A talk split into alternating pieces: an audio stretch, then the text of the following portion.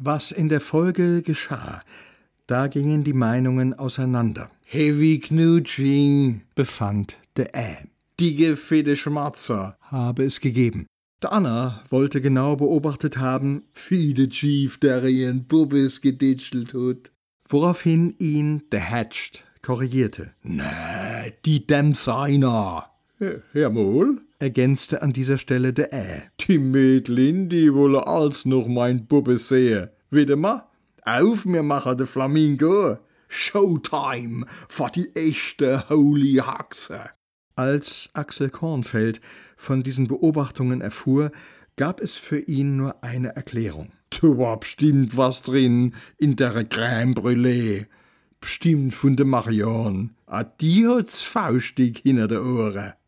Rosi Kornfeld und Wiebke Frese konnten zu ihrem Leidwesen von der Bühne aus nichts Genaues erkennen, aber das Gesamtbild betrachteten sie mit Wohlgefallen.